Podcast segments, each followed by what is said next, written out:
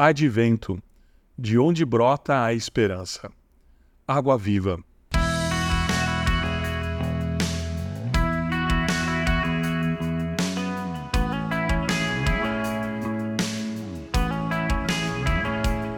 Meus filhos adoram tomar suco. Laranja, uva, maçã, maracujá, tangerina, melancia. Isso não é um problema. O problema é lembrá-los de tomar água. Lembrá-los de que muitas vezes a vontade de tomar algo, como suco ou leite, ou de comer alguma coisa, pode ser apenas sede. E Jesus sabia o que era ter sede. A vida dele envolvia caminhadas, pescaria, trabalho manual na carpintaria, entre outras atividades. Nada mais natural do que sentir sede.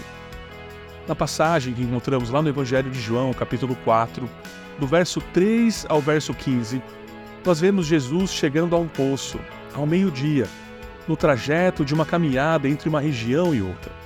Jesus está cansado, por isso ele pede água a uma mulher que também chegava ali. Jesus inicia uma conversa profunda.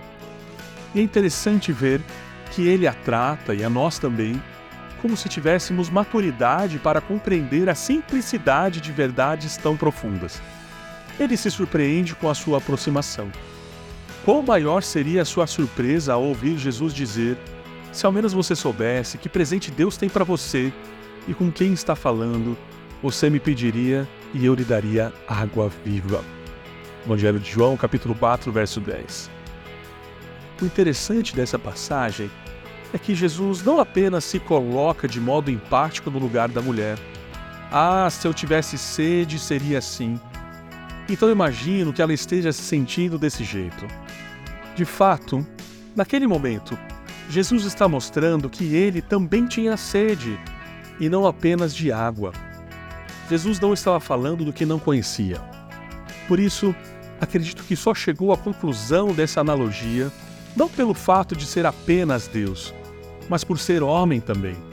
Sendo plenamente homem, ele sabia o que era sentir sede das duas formas.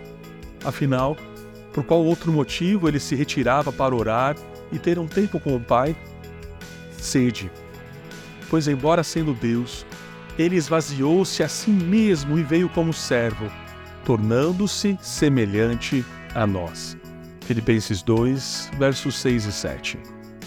Minha oração é que, em nossa sede, aprendamos como a sede de Jesus e que possamos encontrar refrigério para saciá-la da nascente de água viva que Ele já nos deu.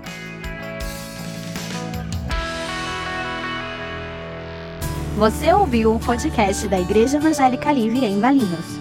Todos os dias, uma mensagem para abençoar a sua vida. Acesse www.ielve.org.br ou procure por IEL Valinhos nas redes sociais.